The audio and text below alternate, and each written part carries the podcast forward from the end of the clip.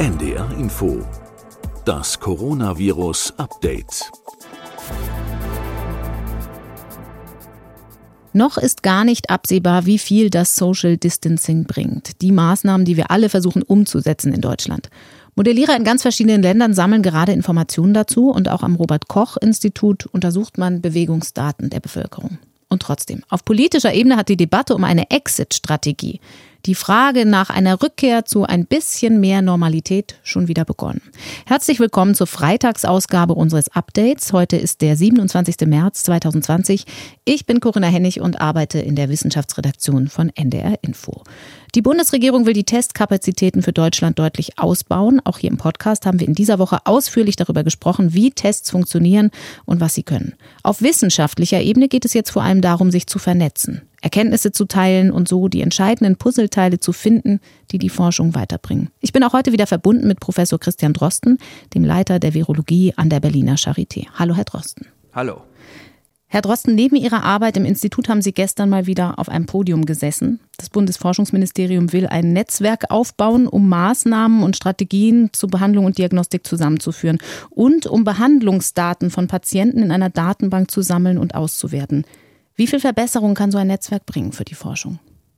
Naja, also wir müssen ja jetzt wirklich mal ad hoc verstehen, was mit dieser Krankheit los ist. Also sowohl wie sich die Patienten verhalten in der normalen Behandlung, was passiert bei allgemeinen Interventionsmaßnahmen, also die Intensivmedizin hat ja sehr viel zu bieten, was man also machen kann für die Patienten, aber mhm. man weiß im Einzelnen noch gar nicht so genau, was da überhaupt etwas nützt. Und dann gibt es natürlich auch die Idee, dass wir Substanzen haben, die man umwidmen kann in ihrer Nutzung, also die eigentlich für andere Erkrankungen zugelassen sind. Und zumindest diese Substanzen kann man jetzt ja, sagen wir mal, auf die Schnelle ausprobieren, wie die funktionieren. Aber das kann man nicht so machen, dass man sagt, okay, wir geben dem Patienten einfach mal ein paar Tabletten, sondern da muss man einfach klinische Studien machen wenn auch in schnell organisierter Art und Weise. Und da muss man natürlich in möglichst kurzer Zeit, möglichst standardisiert Daten von Patienten zusammenkriegen. Und da ist dann schon die Idee, dass man das zusammenfassen möchte zwischen einzelnen Unikliniken. Und das Stichwort hier sind eben die Unikliniken. Darum geht es dem Forschungsministerium. Und das ist auch schon etwas, das wir hier von der Charité aus angeregt haben, dass man in dieser Notfallsituationen, aber auch überhaupt für solche Situationen die Power der Universitätsmedizin jetzt mal wirklich nutzt. Also dass man nicht mehr sagt, na ja, die Unikliniken, die sollen letztendlich Studenten ausbilden und ansonsten sind das ganz normale Krankenhäuser, die so finanziert werden wie andere Krankenhäuser auch, sondern man muss einfach mal anerkennen, dass die Unikliniken ja die Organisationseinheit in Deutschland sind, mit denen wirklich Forschung zu machen ist, vor allem Forschung am Patienten, klinische Forschung. Also wir haben hervorragende andere Strukturen in Deutschland, die Großforschungseinrichtungen zum Beispiel, aber die haben keine Patienten. Mhm. Und wir haben viele Krankenhäuser in Deutschland, aber die sind es nicht gewohnt, Forschung zu machen und die sind auch so kostenoptimiert, dass da kein Platz mehr für Forschung ist. Und wir haben natürlich an den Unikliniken so langsam Sorge bei all der Kostenoptimierung, dass das uns auch irgendwann so geht. Und gerade jetzt in dieser Notfallsituation sieht man das.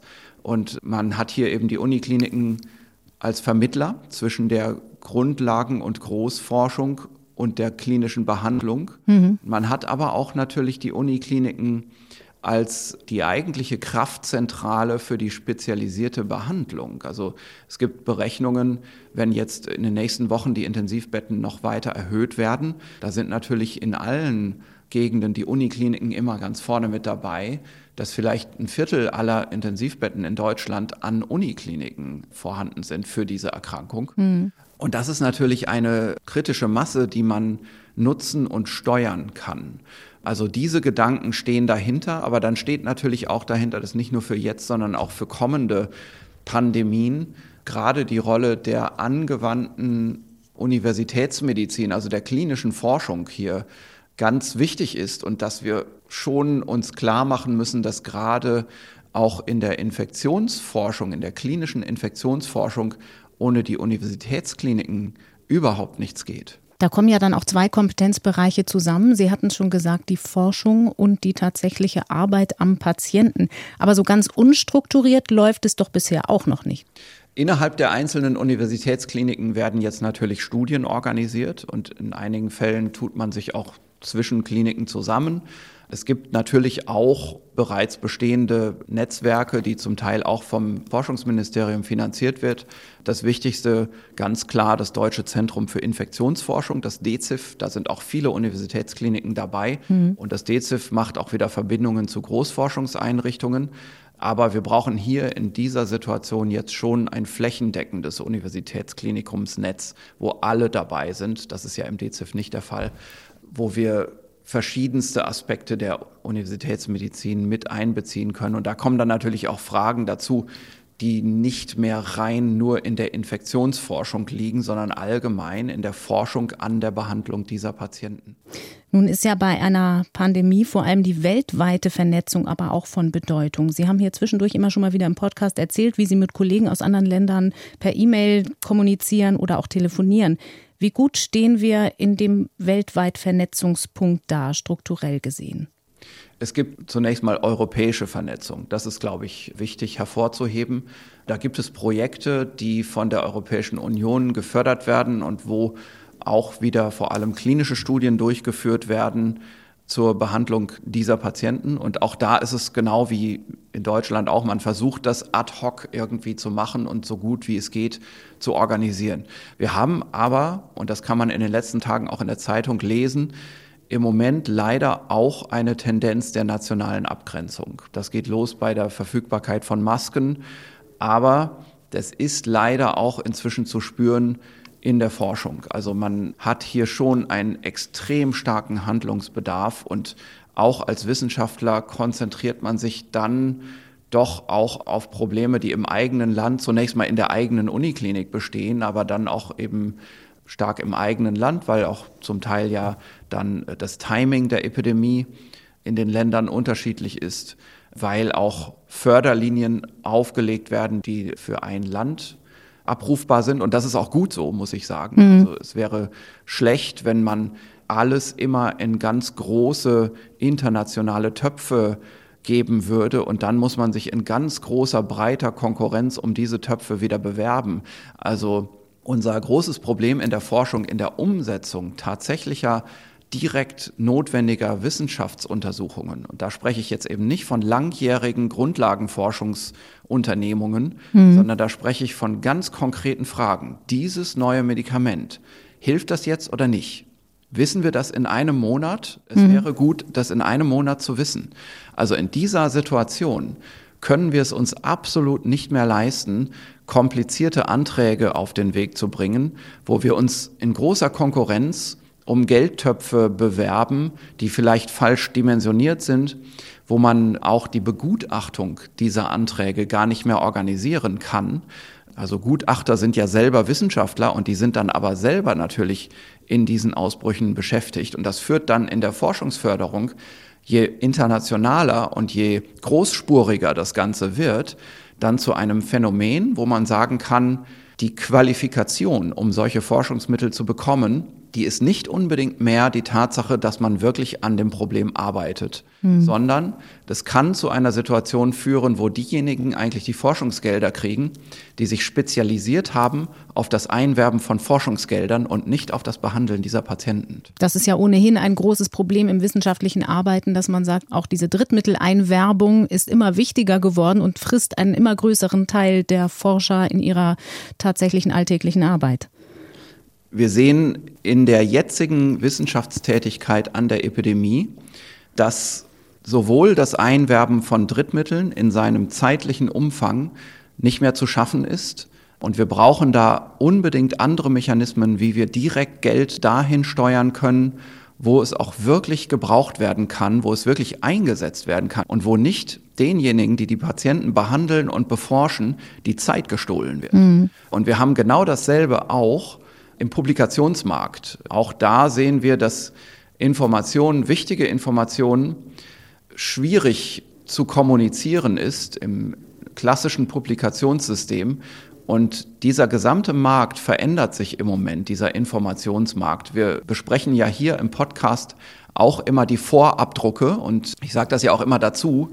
Wir können das hier deswegen machen, weil ich mich ziemlich gut auskenne, seit vielen Jahren an genau dieser Thematik arbeite und immer gleich verstehe, oder so glaube ich zumindest häufig, relativ schnell verstehe, ob eine Studie wirklich richtig solide ist und richtig neue Informationen bringt oder ob das, was da in der Überschrift oder in der Zusammenfassung steht, zwar sich rasant anhört, aber in Wirklichkeit eine, eine saure Gurke ist. Und das ist etwas, das im normalen Publikationsbetrieb durch ein aufwendiges und langwieriges Begutachtungsverfahren geleistet wird. Aber wir sehen hier im Moment, dass die Epidemie deutlich schneller verläuft, als das Publikationssystem in der Lage ist, die Information zu verarbeiten. Und es ist schon schwierig genug überhaupt, während man dabei ist, während man klinische Forschung betreibt, an Patienten die Information zusammenzutragen. Und wenn das dann noch dazu kommt, dass das Zusammentragen der Informationen nicht reicht, weil dann reicht man es ein bei einer Zeitschrift und dann wird es von Gutachtern aufgehalten, die zum Teil gute Fragen stellen, zum Teil aber diese Fragen zu spät stellen, weil sie selber total unter Wasser sind, mhm. weil sie landunter sind und keine Zeit mehr haben zu begutachten und weil sie zum Teil auch arbeiten, sagen wir mal, mit einem Konkurrenzgedanken auch verzögern. Das kennen wir überall. Und das ist eine der Schwächen des Peer-Review-Systems, des äh, Begutachtungssystems. Dann kommen wir schon irgendwann in eine Situation, wo man das ganze System in Frage stellen muss, wo man wirklich sagen muss, können wir uns eigentlich so ein System in so einer Situation noch leisten?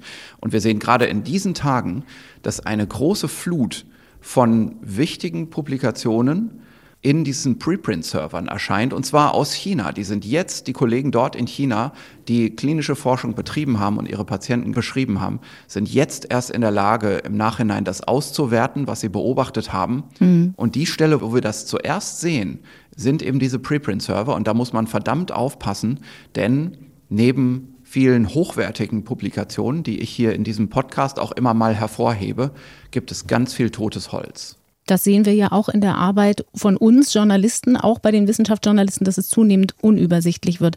Stichwort Informationsvermittlung. Wir hören sehr wenig über Osteuropa. Woran kann das liegen? Ist das, sind das wenig Meldezahlen, wenig Tests oder ist der Kommunikationsweg einfach nicht so gut? Ich habe erstmal aus unserer Tätigkeit als Referenzlabor, wo wir viel von osteuropäischen Laboren auch kontaktiert werden, den Eindruck, dass Epidemien in vielen Ländern in Osteuropa ein bisschen nachschleppen, dass die in vielen Fällen noch gar nicht so weit sind in ihren Epidemien.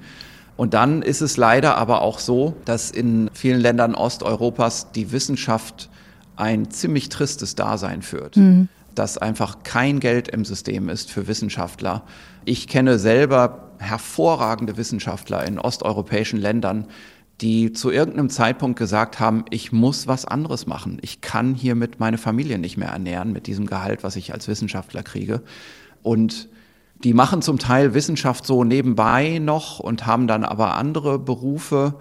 Das ist so eine der Problematiken. Und die andere Problematik ist, dass natürlich auch in der grundlegenden Medizin in vielen osteuropäischen Ländern nicht dieselbe Grundausstattung ist wie bei uns, sodass man also auch moderne klinische Forschung aus Verlegenheit gar nicht machen kann. Man ist froh, wenn man die Patienten überhaupt gut versorgt kriegt. Hm. Wir haben ja versprochen, dass wir uns auch Hörerfragen immer wieder widmen in diesem Podcast. Und da gibt es auch ein paar große Fragen zu Zusammenhängen.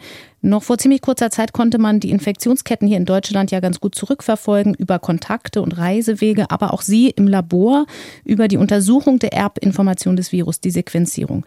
Immer mehr Hörer mailen uns allerdings nun die Frage, ist es eigentlich wirklich ausgeschlossen, dass es das Virus nicht doch schon länger in Europa und in Deutschland gibt? Ich kann aus eigener Erfahrung sagen, wir kriegen in letzter Zeit sehr viele Anfragen von Personen, die uns sagen, ich hatte schon im Dezember so eine Erkrankung, das ist so das Einfachste. Wir haben aber auch wirklich Dinge, wo, wo ich auch gesagt habe, oh, das müssen wir uns mal wirklich genau anschauen. Also mhm. ich, ich hatte schon Kontakte, wo Leute gesagt haben, ich arbeite bei einem großen Autozulieferer und zwar nicht der, der bekannt ist, sondern in Starnberg. Genau, da ging es um andere. Und wir hatten genau dasselbe. Bei uns gab es auch Besucher aus China und bei uns gab es danach auch eine Infektionswelle und ganze Familien sind krank geworden. Sollen wir nicht mal Proben zuschicken? Da habe ich dann immer gesagt, ja klar, Serumproben schicken, wir testen das und wir haben bis jetzt in keinem Fall irgendeinen Hinweis gefunden bei all diesen anekdotischen Untersuchungen, die wir mhm. bis jetzt in Deutschland gemacht haben.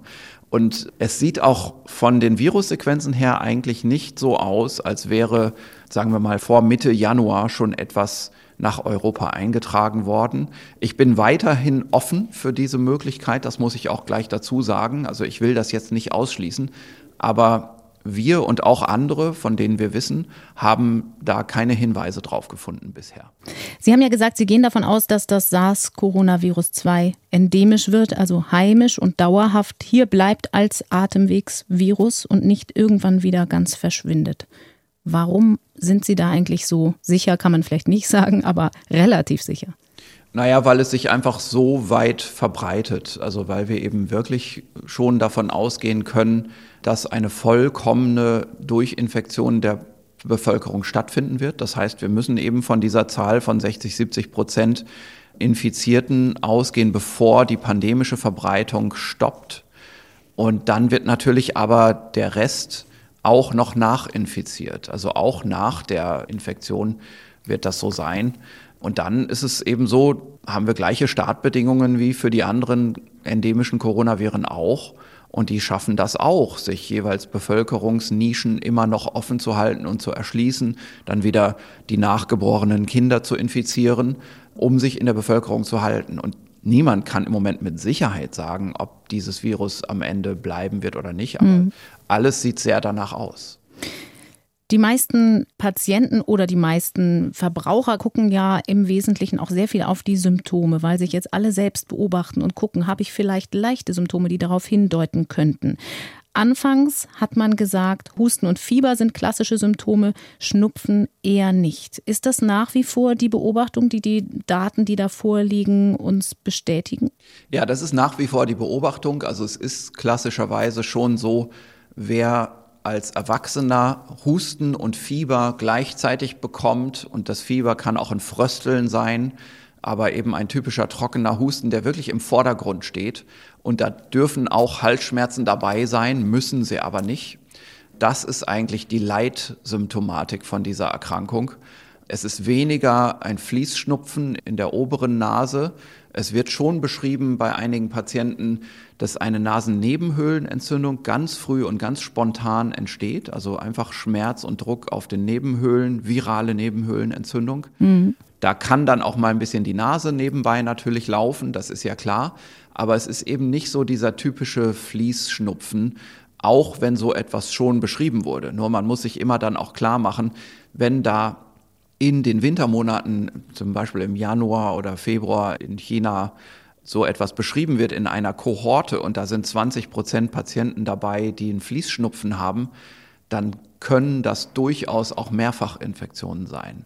Also wir kennen es ganz regelhaft bei ganz vielen Patienten, die Erkältungskrankheiten haben, dass die nicht nur ein Erkältungsvirus haben, sondern zwei oder auch sogar drei zur gleichen Zeit. Das ist etwas ganz Normales in der Erkältungssaison.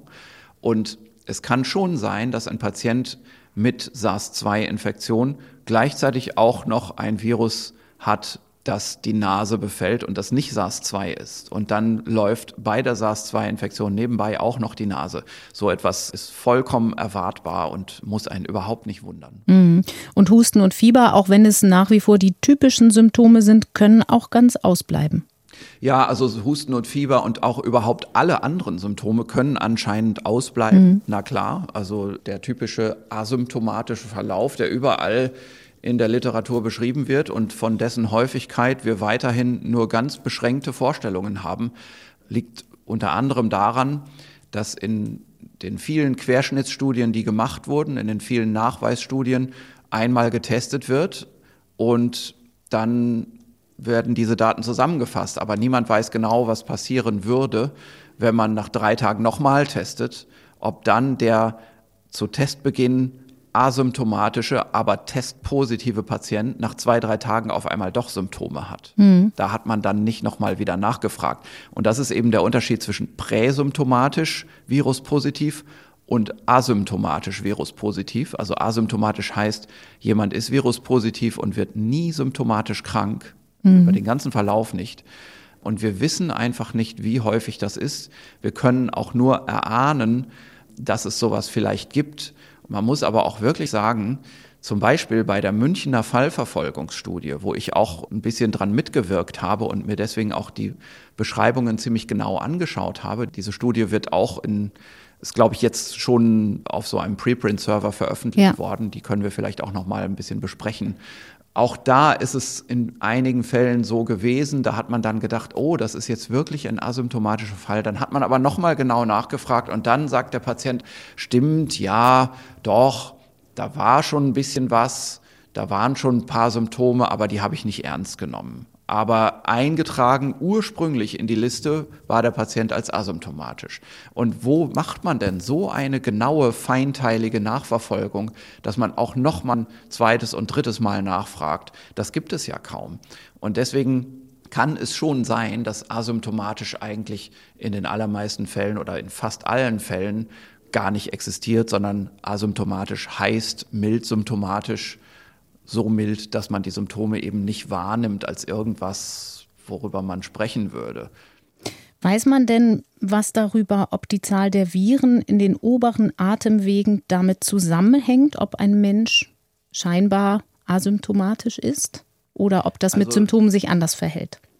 Ja, es gibt erste Studien, die jetzt suggerieren, dass schwere Fälle etwas mehr Virus haben, und zwar sogar auch im Rachen. Aber leider ist es bei dieser Erkrankung ganz allgemein so, dass es keine gute Korrelation gibt zwischen der Symptomschwere und der Viruskonzentration. Mhm. Also es gibt Erkrankungen, da gibt es direkte Korrelationen. Da kann man wirklich sagen, auf Einzelpatientenebene kann man zum Beispiel einteilen, das ist ein Patient, der hat eine niedrige oder eine hohe Viruslast und diese zwei Kategorien, niedrig oder hoch, die entscheiden über den weiteren Verlauf der Erkrankung. Und das ist hier überhaupt nicht so.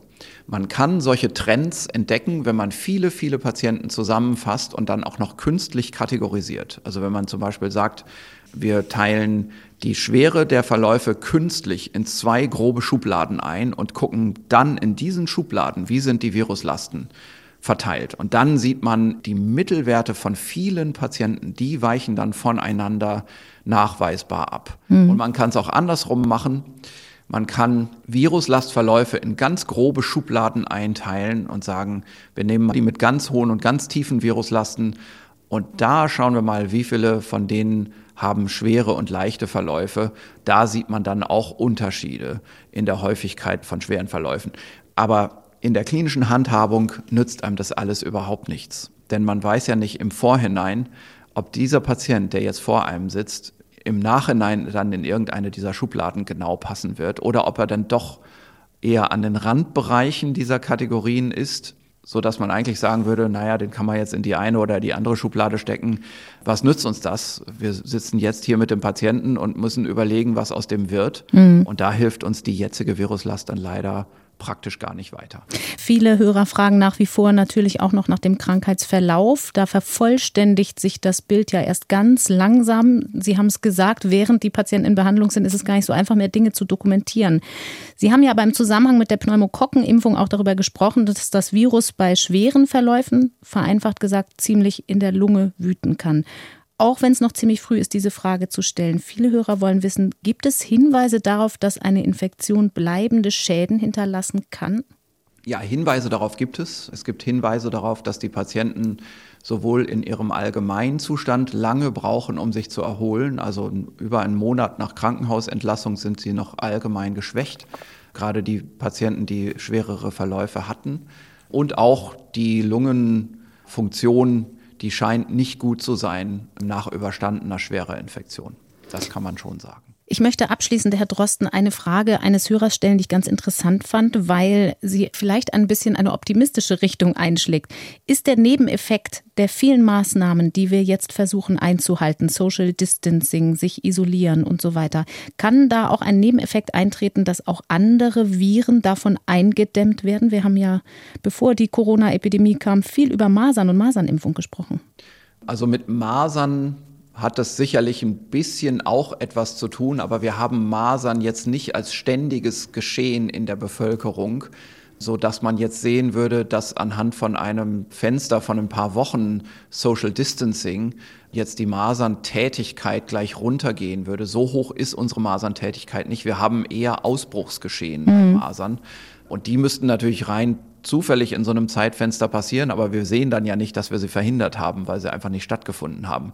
Aber bei Respirationstrakterkrankungen allgemein, also Masern wird auch über die Atemwege übertragen, möchte ich gleich dazu sagen, aber mhm. das ist natürlich nicht jetzt ein typisches Respirationstraktvirus. Also die typischen Atemwegsviren, das wird man sehen, dass die jetzt auch absinken in ihrer Häufigkeit. Wir haben ja in Deutschland gerade diese Phase schon am Ende der Influenza-Saison, so dass man jetzt vielleicht nicht unbedingt das Ende der Influenza-Saison diesen Isolationsmaßnahmen zuschreiben kann, aber warten wir es mal ab. Vielleicht sieht man diese Saison ein besonders abruptes Ende. Das würde mich nicht wundern, aber ich habe dazu überhaupt keine Daten gesehen. Mhm. Und ich erinnere mich, und da muss ich aber jetzt wirklich sagen, das ist jetzt eher so eine Erinnerung von vor ein, zwei Wochen. Ich habe Studien gelesen, auch wieder im Preprint-Bereich, wo man in Wuhan so etwas nachgewiesen hat. Dass also die allgemeine Tätigkeit von Atemwegserkrankungen während dieses Lockdowns dann auch gesunken ist.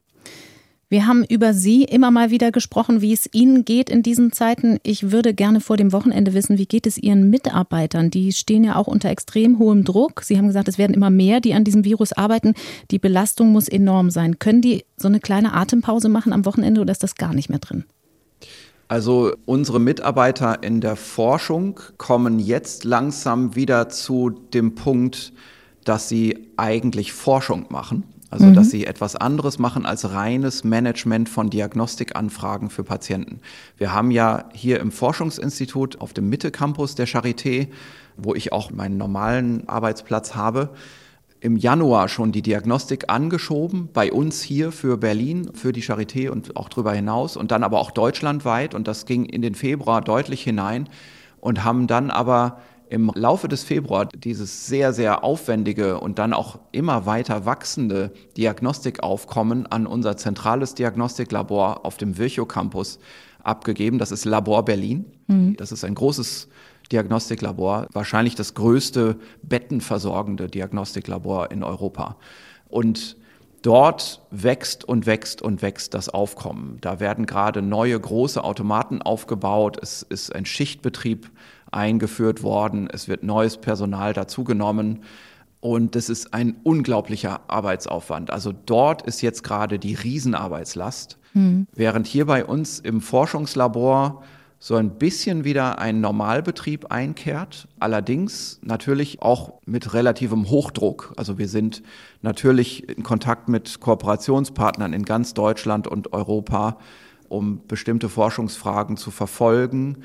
Und natürlich wird hier auch am Wochenende durchgearbeitet. Und natürlich werden Spezialaufgaben, die aus der Patientenversorgung kommen, wie zum Beispiel das Isolieren von Viren und so weiter, das wird hier weitergeführt.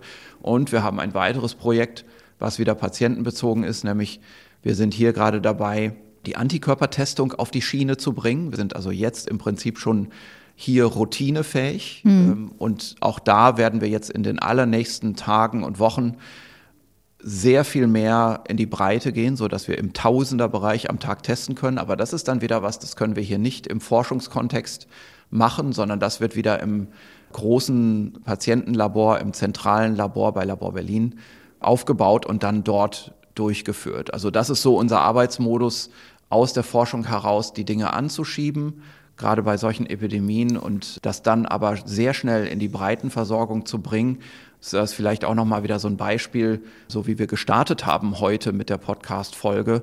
Was hat eigentlich dieses Forschungsnetz der Universitätsmedizin hier zu bedeuten. Das ist genau das, was Universitätsmedizin ausmacht. Mhm. Dass man gleichzeitig das Forschungslabor hat, wo man was anschiebt, aber dann auch eben den großen Versorgungsbetrieb, wo das dann auch gleich an die Patienten kommen kann.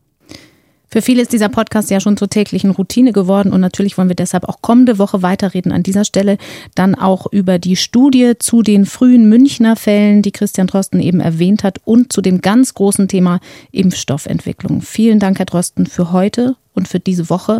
Bis Montag. Gerne, schönes Wochenende. Diesen Podcast findet ihr, finden Sie auch dann wieder am Montag, zum Beispiel in der ARD Audiothek und unter ndr.de slash Coronavirus. Dort findet sich auch ein Glossar mit den wichtigsten Fachbegriffen und jetzt neu mit den Links zu den wesentlichen Quellen, auf die sich Christian Drosten hier im Podcast bezieht. Und meine Kollegen in der Wirtschaftsredaktion von NDR Info haben nun auch einen Podcast, der sich mit den Fragen rund um das Arbeitsleben in Zeiten der Corona-Krise befasst. Auch da erreichen uns ja nach wie vor viele, viele Mails. Alles ist anders. Wirtschaft in Zeiten von Corona heißt der Podcast. Und in der aktuellen Folge erzählen sie, wie dringend viele, vor allem kleinere Firmen jetzt staatliche Hilfen benötigen, damit ihnen nicht das Geld ausgeht. Wie sie dieses Geld bekommen können und mit welchen kreativen Ideen einige Geschäfte ein bisschen Umsatz retten wollen. Auch diesen Podcast gibt's in der ARD Audiothek und in der NDR Info App immer freitags, so also auch heute. Ich bin Corinna Hennig. Am Montag ist meine Kollegin Anja Martini an dieser Stelle. Vielen Dank fürs Zuhören. Alles Gute. Das Coronavirus Update. Ein Podcast von NDR Info.